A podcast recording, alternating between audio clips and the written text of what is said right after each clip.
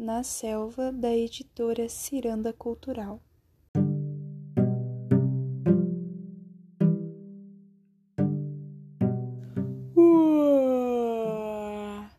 Um longo bocejo ecoou pela savana. O rei dos animais acordou. Ele está pronto para mais um dia quente nos campos selvagens. Os macacos já estão acordados. Eles amam acordar os outros animais.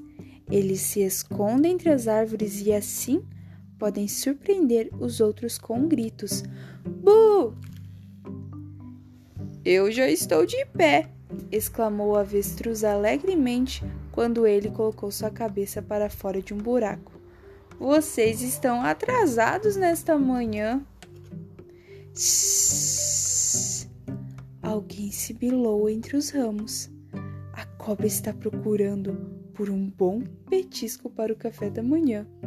Os macacos saem rápido do caminho dela. Hum, que delícia!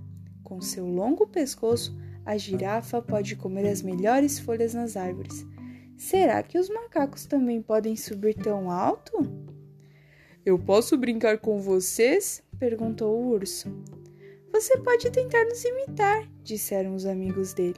Então, juntos, eles fizeram várias caretas. Uau! bocejou o hipopótamo. Eu estou um pouco cansado. Como o hipopótamo fica de pé a noite toda, ele gosta de tirar uma soneca durante o dia. Bom descanso.